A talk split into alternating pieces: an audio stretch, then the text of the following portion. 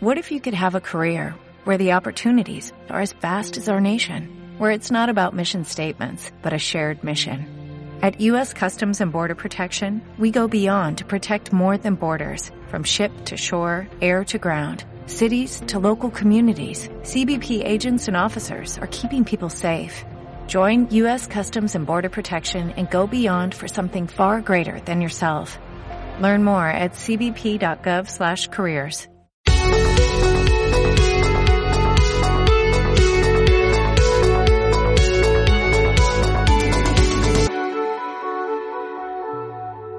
Hola, ¿qué tal amigos? Sean bienvenidos una vez más a este podcast.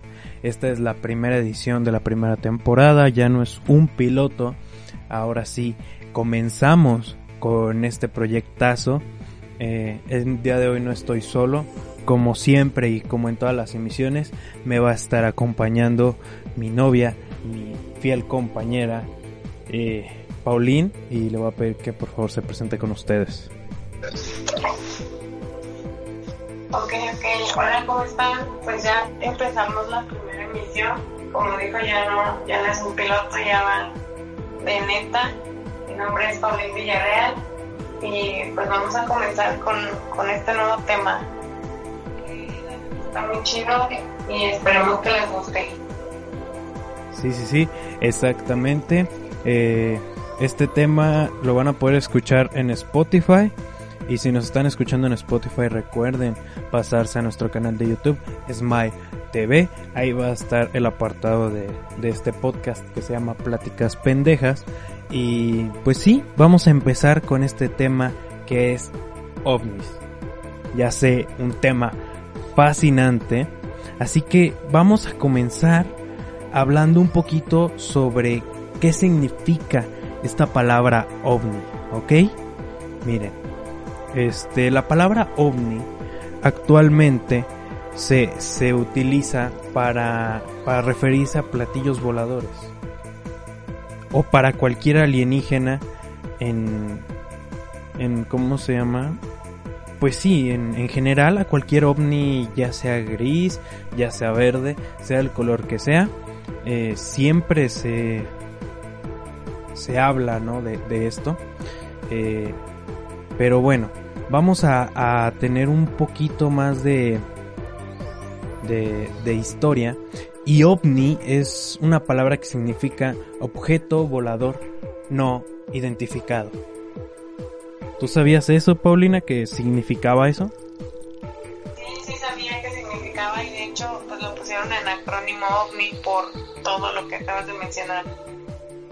Es objeto volador no identificado, o sea, nada más que lo, como que lo hicieron más corto para que fuera más fácil como de pronunciarlo.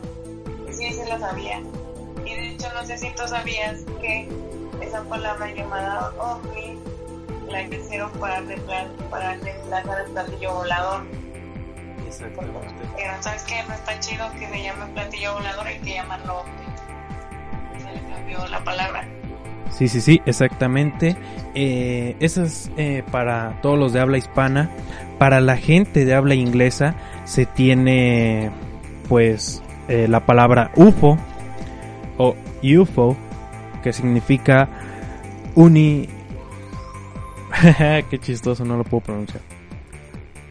Unidentified Flying Object. Ay, se me, se me fue, me sentí Peña Nieto, nuestro amado expresidente. Eh, pero sí, eh, eso es lo que significa, ¿no? Y, y tú sabes, Paulina, ¿cuál es la diferencia entre ovni y un OSNI?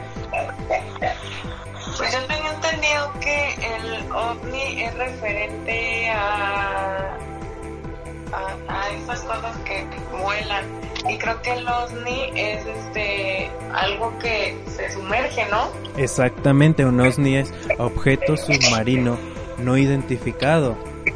Sumergible, algo así, era lo que yo tenía entendido. Ajá, el chiste es pues que, que va por el agua, ¿no? Y igual hay otra palabra que es la de OTNI. No, no está mal dicho, sino OTNI es objeto terrestre no identificado. Porque tienen otras formas de trasladarse, no simplemente vuelan o se sumergen, sino que también tienen que conocer el terreno y aquí es donde utilizan sus aparatos eh, terrestres, vaya. Sí, y, y fíjate que ya habíamos dado la explicación este, sobre por qué eh, se había comenzado toda esta onda de, de los de, de los ovnis, ¿no? Acerca de por Checando también Ajá. que va como ligado a lo que es un ovni, porque también son como cosas que no están, ah, ¿cómo se puede decir? Como vistas. Ah, ay, es que tengo la palabra, la palabra. A ver. Bueno, pues antes de continuar, le- les quiero como rescatar rapidísimo algo que ya habíamos visto en la emisión pasada, ¿no? Que era el caso Roswell. El caso Roswell fue el que comenzó todo esto. El 2 de julio del año de 1947, eh, en un rancho cerca de Roswell, Nuevo México, eh, cayó un objeto desconocido y muchísimos residentes de ese pueblo, al ser un pueblo pequeño, fue demasiada gente y se encontraron con un objeto a lo que ellos describen que era como un platillo alargado y que traía como una especie de capsulita al centro. Entonces es la forma de ovni que conocemos de toda la vida y que salieron unos seres, ¿no?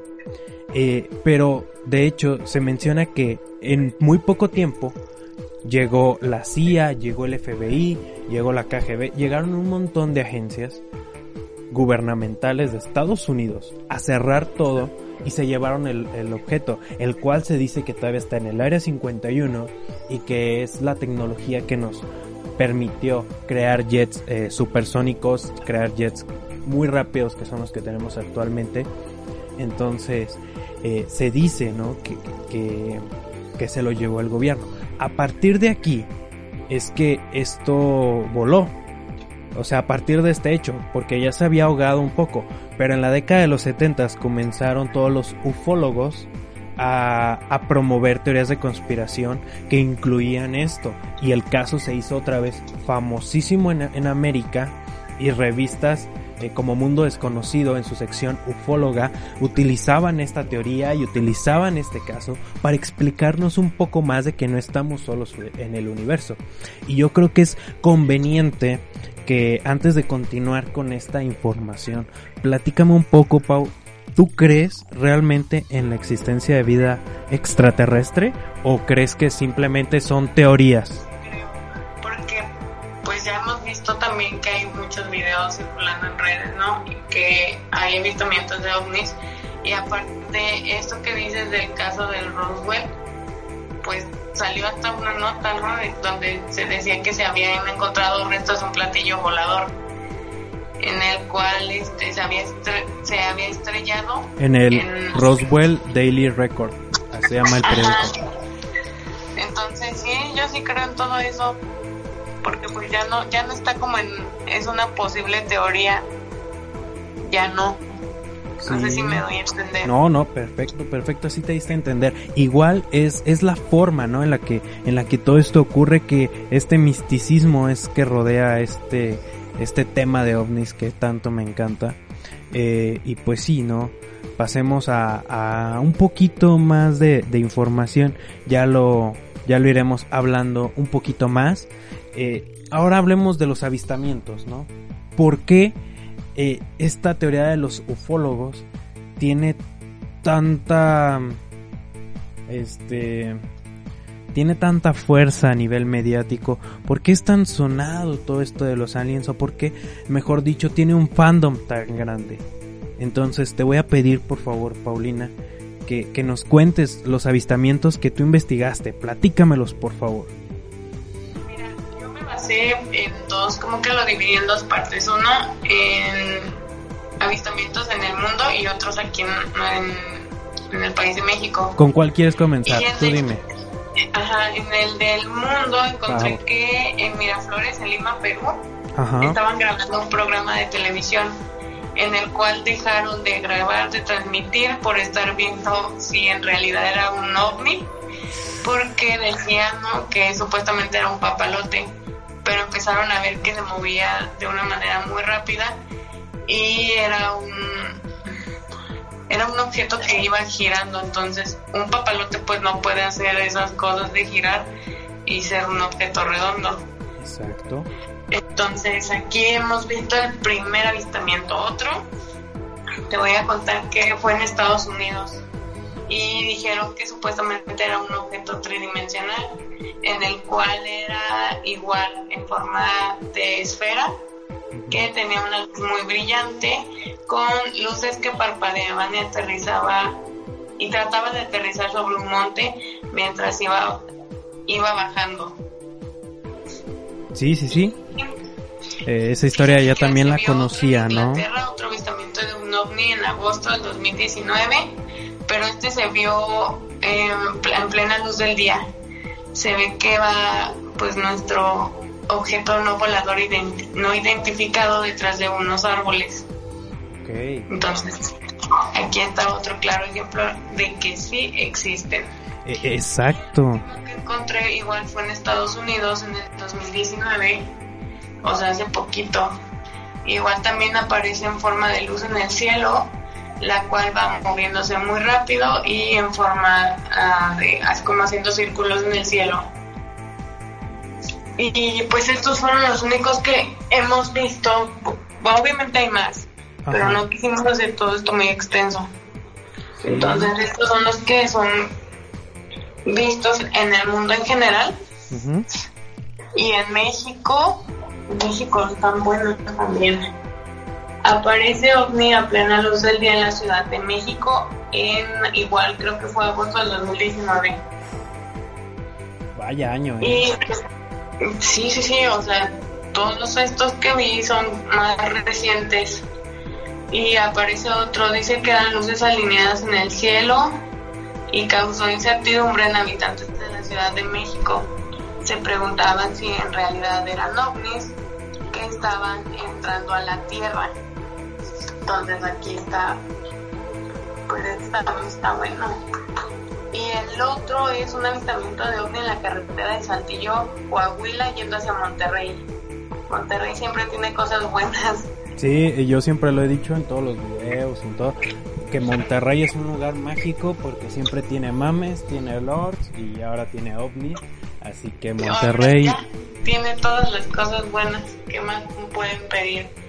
Lo único que pueden eh, pedir es deshacerse de sus equipos de fútbol, que son asco, Así es.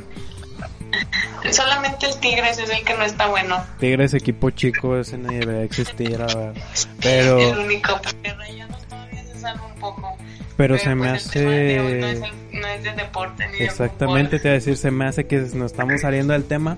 Eh, pero bueno, regresando un poco, eh, los avistamientos en el mundo son muy increíbles. O sea, a mí me impacta cómo el poder mediático ha hecho que, que estos se vayan este, ocultando, ¿no? Poco a poco y que se nos vaya perdiendo por completo el hilo.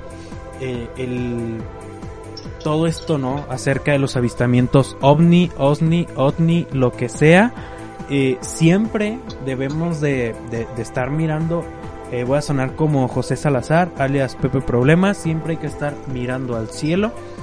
Eh, pero sí, debemos hacerlo, debemos de estar pendientes porque ahí están, nos están viendo, nos están observando y nos están estudiando, porque obviamente si ellos son una raza muy avanzada como para viajar por todo el espacio, pues obviamente nos están estudiando para saber cómo es este comportamiento, ¿no? Al igual que nosotros, si retrocedemos y vemos a los cavernícolas en ese momento, igual los estaríamos estudiando y no nos acercaríamos.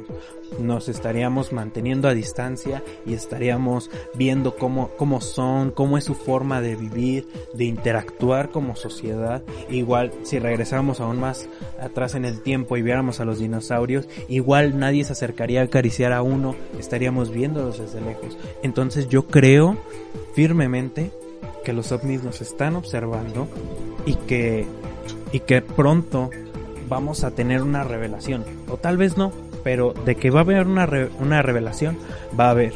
Y fíjate que yo también te quiero comentar un caso que encontré que fue el que más me llamó la atención y que lo comentábamos ahorita fuera de cámaras y de micrófonos. Es un caso que la verdad, uff, es, es un clásico, es como es como las películas de los 80, ya saben, eh, Ghostbusters, eh, eh, Back to the Future, todas estas. pero en lugar del cine, es en el caso de los ovnis. Miren, se, se los voy a leer un poco para que ustedes estén al tanto, ¿va? Dice, Melbourne, esa extraña aeronave está suspendida otra vez sobre mí. Está suspendida, no es una aeronave, fueron las últimas palabras del, piloto Frederick Valentich hacia las 19 horas del 21 de octubre de 1978 cuando volaba su avioneta entre el aeropuerto de Moorabbin en Melbourne y la isla del Rey al sur de Australia. A ver, les voy a, les voy a hablar un poquito más sobre la desaparición, ¿va?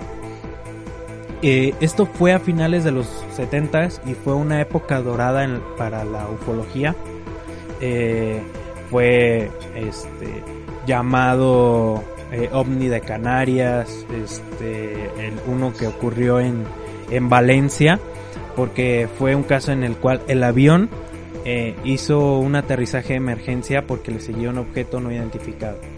Ese caso y este que estamos hablando, que es el de Frederick Valentich, fueron supersonados en España, ¿eh? eh entonces, como otros muchos sucesos de estos hubo, ¿no? Pero este caso de, Melbourne ha llamado bastante la, atención. Porque fíjate, en esencia, eh, esta historia cuenta que el joven había despegado con su avioneta Cessna 182L de Melbourne y había desaparecido sobre la estrecha sobre el estrecho de Bass tras la siguiente conversación, iniciada a las 7.6 horas del día de, de pues, los hechos, que es el 21 de, de, octubre de 1978. Frederick Valentich eh, dice, ¿hay algún tráfico conocido por debajo de los 5.000 pies? Y Steve Robbie, el controlador, le dice, no hay ningún tráfico conocido. Responde Valentich, parece que hay un gran aparato por debajo de los 5.000 pies. El controlador dice, ¿qué tipo de aparato? El piloto vuelve a responder, no puedo precisarlo. Tiene cuatro luces brillantes que aparecen luces de aterrizaje. La aeronave acaba de pasar unos mil pies sobre mí. Roger, el, que era el nombre clave de, Valentich, eh, le responde el controlador Roger. Eh, bueno, que en aviación es el equivalente a, recibido, perdona. Eh, le dice Roger y es una aeronave grande, confírmelo. A lo que Valentich dice, este, desconocida, dada la velocidad a la que se mueve, ¿hay algún aparato de la Fuerza Aérea por las proximidades? Le, pregunta, ¿no? Al controlador. El controlador responde, no hay ningún aparato conocido por las proximidades. Valentich de nuevo dice, se está aproximando directo hacia mí desde el este. Hay dos segundos de silencio y después continúa. Me da la impresión de que está jugando algún tipo de juego, está volando sobre mí dos, tres veces a una velocidad que no lo puedo identificar. El controlador dice, ¿cuál es su nivel actual? Eh, Frederick responde, mi nivel es 4500, 4500. Eh, responde el controlador y confirma que no puede identificar al aparato. Afirmativo. De nuevo pregunta el controlador. Roger, permanezca a la espera. Y aquí es donde empieza lo interesante, porque Valentich responde, no es una aeronave, es dos segundos de silencio. De nuevo el controlador, ¿puede describir el aparato? Y Valentich dice, acaba de pasar, tiene forma alargada. Tres segundos de silencio. No puedo decir más. Otros tres segundos y dice, ahora está delante de mí, Melbourne. Madres. O sea, ahorita se me puso a mí la piel chinita aquí de estar contando esto. R, le responde el controlador. ¿Y cómo de grande es el objeto? A lo que Valentich dice, está inmóvil. En este momento, estoy describiendo una órbita y él hace lo mismo encima de mí. Tiene una luz verde y parece metálico. Es todo brillante. Hay 5 segundos de silencio y dice, ha desaparecido. ¿Saben qué tipo de aparato es? ¿Es militar? El controlador dice, confirme que el aparato se ha desvanecido. Valentich eh, le pide que repita y le dice, ¿está el aparato todavía ahí? Valentich responde después de dos segundos de silencio y dice, ahora se acerca desde el suroeste. Parece que el motor no responde. Marca 23, 24 y está fallando. El controlador dice, ¿qué piensa hacer? Y Valentich en sus últimas eh, palabras dice, mi intención es ir a la isla del rey, a Melbourne. Esa extraña aeronave está suspendida sobre mí. Y se queda callado dos segundos y después dice, está suspendida. No es una aeronave. El micrófono sigue abierto y se escucha un golpe metálico después de 17 segundos de silencio y se corta la transmisión. Eso fue lo último que se supo de Frederick Valentich aquella noche del 21 de octubre de 1978. Uf, qué buena historia, ¿no? Muy buena historia. Y de hecho lo que yo te estaba diciendo hace rato es que está muy fumada. Porque pues es algo que muchas de las personas decimos, nada, no puede pasar. Pero es que sí pasó. Exacto. Y era lo que decíamos, ¿no? De que yo, yo te puedo imaginar porque en esta cuestión somos muy diferentes. Yo te puedo ver si a ti te llegara a pasar, ¿no? muy emocionado, eufórico, admirando las cosas, en cambio yo estaría asustada y no sé Oh, qué oh. hacer en una cuestión de esas. Obviamente también estaría asustadísimo, cagadísimo de miedo, pero... Sí, pero tu emoción podría más que todo eso, ¿sabes? Ah, puede ser, puede ser, pero igual, si estás viendo un ovni, es probable que sean tus últimas horas de vida. Entonces también es eh, muy difícil que puedas sobrevivir a eso. Bueno, sí, también te está de pueden llevar pensarla. para- porque ya sabes su secreto, entonces te pueden examinar. Bueno, sí es cierto, tienes razón. Entonces, Pero no. aún así estarías emocionado, la verdad. Sí, no, pero qué increíble historia, ¿no? Eh, y aparte, está muy buena. también salió en periódicos, aunque hay muchas teorías y hay muchos periódicos que se encargan pues de desmentir esto, ¿no? Eh, Pues sí, como en ejemplo, todos los casos. Ajá, por ejemplo, se encargan de decir que, que Frederick, que no era un, eh, que era un obsesionado de estos temas, en realidad chocó y demás, pero nunca se ha resuelto el caso. Entonces, hasta ahorita esto es lo que se sabe, estos son los hechos, no hay ninguna de que, ah, este, es algo que contó alguien, no, es la grabación, es lo que dice tal cual la grabación. Entonces sabemos que las palabras de Frederick son tal cual esas. Y de hecho también estuvo en un periódico que se llama The Australian. Y dice, It's a long shape, coming for me right now, hovering on top of me. Y decía, UFO Mystery. Y, ya, o nada más decía eso, plane vanishes after low metallic noise. Eh, es básicamente lo mismo, dan una cita de él, dicen que misterio alienígena y que avión desaparece después de un sonido metálico. Entonces, no sé, eso a mí me deja con una duda, ¿no?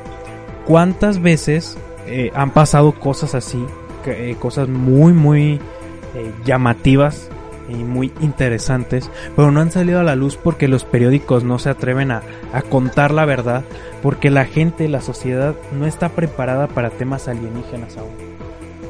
Eh, aún creemos que son cosas de locos y demás, pero no, realmente sería un acto muy egoísta de nuestra parte creer que estamos solos en el universo. Entonces, no sé, a mí me gusta mucho. Y fíjate, otro, otro temita que por ahí traje es lo de los jeroglíficos. Eh, no sé si tú eh, lo, te lo encontraste, me comentas que, que pues sí te lo, sí tuviste la oportunidad, ¿no? De verlos.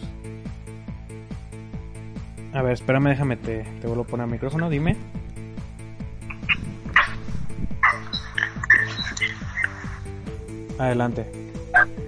¿Qué te digo que sí lo había visto, pero la verdad no lo leí porque dije, ay, no, a lo mejor lo va a poner él.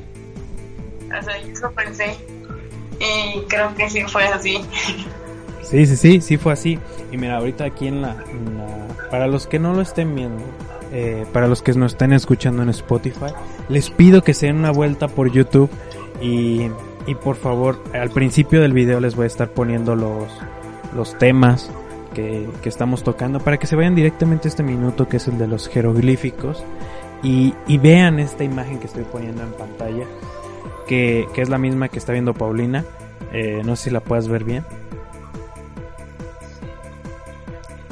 Son jeroglíficos encontrados en una de las pirámides de Giza son eh, personas y hay pequeños eh, humanitos o pequeñas figuras pero no son humanos, son extraterrestres, son alienígenas. Y, y si te fijas, en la parte superior hay una especie de círculo y tiene un montón de rayos saliendo. Y, y esos son pues eh, todas la, las... Son todas las pequeñas naves que aventaban para tener bases aquí en la Tierra. Entonces, no sé qué pienses tú, pero para mí esto es muy enigmático.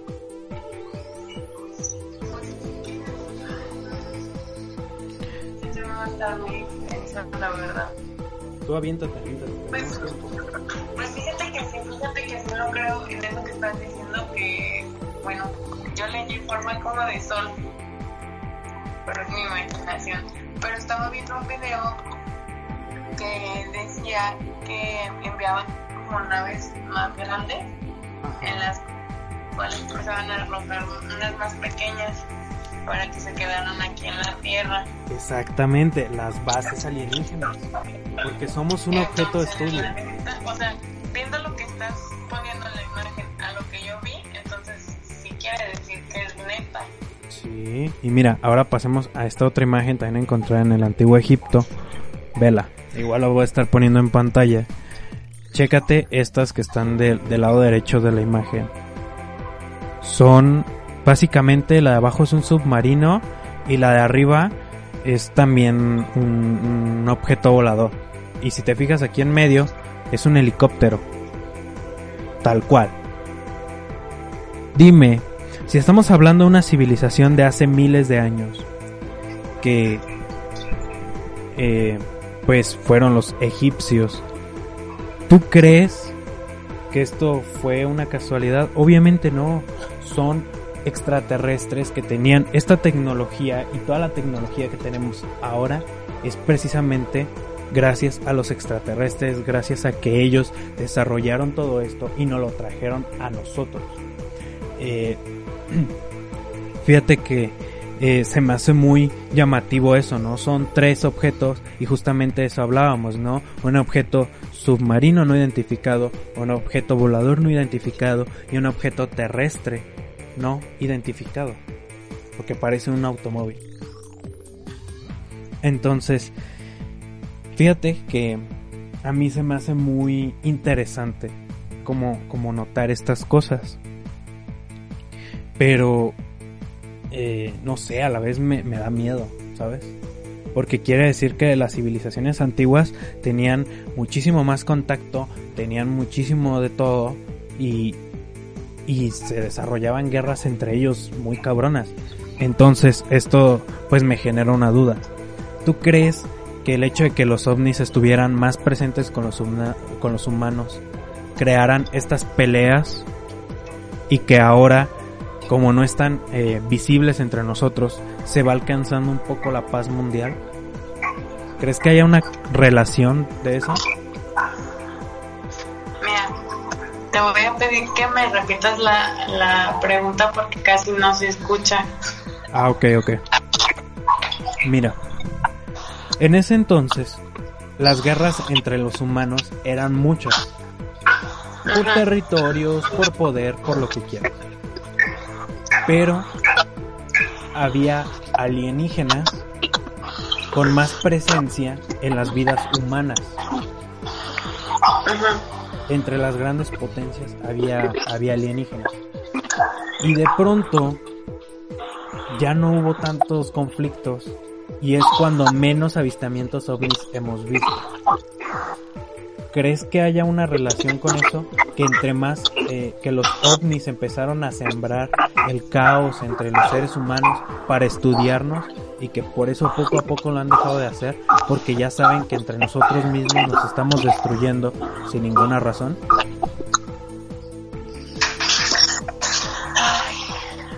Pues la neta es que yo creo que sí, porque se supone que estaban, bueno, mandaban como, ay, ¿cómo se puede decir estas cosas? pues las bases como a observar qué era lo que estaba pasando aquí en la Tierra y era como para estar observando también cómo nos comportábamos nosotros, ¿no? Exacto. Entonces, no sé, la neta saben un montón de cosas de esto, estas cosas y y tratando de descifrar lo que estabas diciendo porque estamos teniendo como un poco de fallas en, en la en la llamada Ajá. porque yo no te oigo así tan bien no sé si tú me escuches bien yo te escucho perfecto ah, pues yo no o sea de un buen entonces yo creo que sí es que la neta sí porque no puedes decir que no algo que ya está muy obvio. Exacto, exacto. Entonces mi respuesta es de si existen, si están aquí para ver qué onda con nosotros también y también creo que están más desarrollados tecnológicamente que nosotros. Eh, eso es obvio, eso es obvio. Entonces, sí, mira, vamos a empezar a concluir esta emisión eh, dando pues varias, varios puntos de vista, ¿no? Por ejemplo, eh, eh, espero estar pronunciando bien, pero este científico, no sé si lo conozcas, el Neil de... Neil, ¿cómo se llama? Neil deGrasse Tyson, ¿lo, ubicas? no lo ubicas, mira, Neil deGrasse Tyson es un este, astrofísico, escritor y, y un divulgador científico de Estados Unidos que es muy famoso y, y él dijo que él no creía que los ovnis existieran porque si existieran no se quedarían aquí a platicar con nosotros, nos exterminarían en ese momento. Y, y, lo ponían con el ejemplo de un gusano. Por ejemplo, si tú ves, tú eres más inteligente que un gusano, pero el gusano también está pensando hasta cierto punto y está caminando y, él va hacia algún lugar. Entonces tú no te detienes a verlo, sino que simplemente lo ignoras o lo pisas. Hay de dos. Igual con nosotros. Entonces los ovnis nos vieron y nos ignoraron y a lo mejor es por eso que no hemos vuelto a tener contacto con ellos, pero obviamente se descarta con todo eso. Neil deGrasse Tyson es una persona excelente, pero en este en esta parte específica no comparto su opinión, porque yo creo que sí nos están viendo, sí nos están observando y sí han formado parte de la civilización desde hace un buen de tiempo, la neta. Entonces, creo yo que, que, que debemos, ¿no? De, ser un poco más abiertos a todo esto de que, de que los ovnis están presentes y que, y, y, que es muy egoísta creer que estamos solos, ¿no? Que somos la única muestra de vida en un universo tan enorme. Hecho, hace, bueno, cuando estábamos hablando, estaba investigando algo sobre esto y sí decía algo más o menos así. Pero fíjate que aunque yo puedo entender y me gustó más, es que nada más están ahí para observarnos así como tú lo dices. No es tanto de que no es tanto que quieran como acabar con nosotros porque no o sea para como para qué no nada más están ahí viendo a ver qué onda con nuestra vida No sé si me doy a entender. Me da gracia porque nosotros nos estamos haciendo unas ideas que pues la neta a veces ni son como de... Ay, creo que no sé cómo explicarme. Pues, pues mira, se puede decir tan sencillo, o sea, como que eh, esa es nuestra nuestra definición a la cual llegamos en conjunto, ¿no? De que eh, los ovnis nos encontraron desde hace muchísimo tiempo, están entre nosotros, están observándonos y que nada más están aquí para eso. Va a llegar un momento en el que decidan abandonar su investigación o, acercarse a nosotros cuando lleguemos a un punto de comprensión lo suficientemente grande como sociedad para poder hablar con ellos. Entonces, eh, yo te pregunto, Pau, antes de comenzar todo esto de que yo te empezara a hablar de, de la ufología o de, o de este tema, ¿tú creías en esto? Mira, la neta no creía porque siempre decían que era pura teoría y que la gente se inventaba cosas como para llamar la atención. Pero ahora, me, adentrándonos en el tema, investigando, viendo pues ejemplos ya más reales, quiere decir que sí hay algo más allá de nosotros. Exacto. Y, y es así como lo dices, tal vez va a llegar un punto en el que les valgamos madre y van a decir, no, pues ya no, no nos importan. Y puede ser que se vayan o puede ser que nosotros lleguemos a tal punto de, como tú dices, ¿no? Eh, acercarnos más a ellos, platicar. ¿Y quién puede decir que no podemos llegar a ser amigos? En esta vida todo se puede. Mira, yo te pregunto, ¿tú has tenido alguna experiencia este, eh, con, con ovnis? ¿Alguna vez has visto uno o has tenido una experiencia así? Mira, cuando, bueno, ya lo había hablado en el piloto, cuando tenía más o menos como unos, entre unos 9 y 10 años, iba llegando a casa de mi abuela, eran así como entre, entre 9 y 10 de la noche. Y se empezaron a ver así como luces en el cielo que parpadeaban de diferentes colores. Y vimos como iba como bajando literal de, de lo más alto del cielo hasta un punto en el que ya fue un poco más visible y se alcanzaba a ver qué era. Y sí, literal, tiene forma como de... No es una esfera tal cual, porque no, es tan redonda, ¿sabes? Haz de cuenta que es una esfera, pero como aplastadita. Y cuando, vas, cuando va avanzando, haz de cuenta que va como dando vueltas en el aire hasta llegar a un punto en el cual se pierde en el cerro, o sea, ya no supimos nada de él. Ese es lo único que yo me he llegado a acordar y es lo único que me ha quedado como fresco en mi memoria.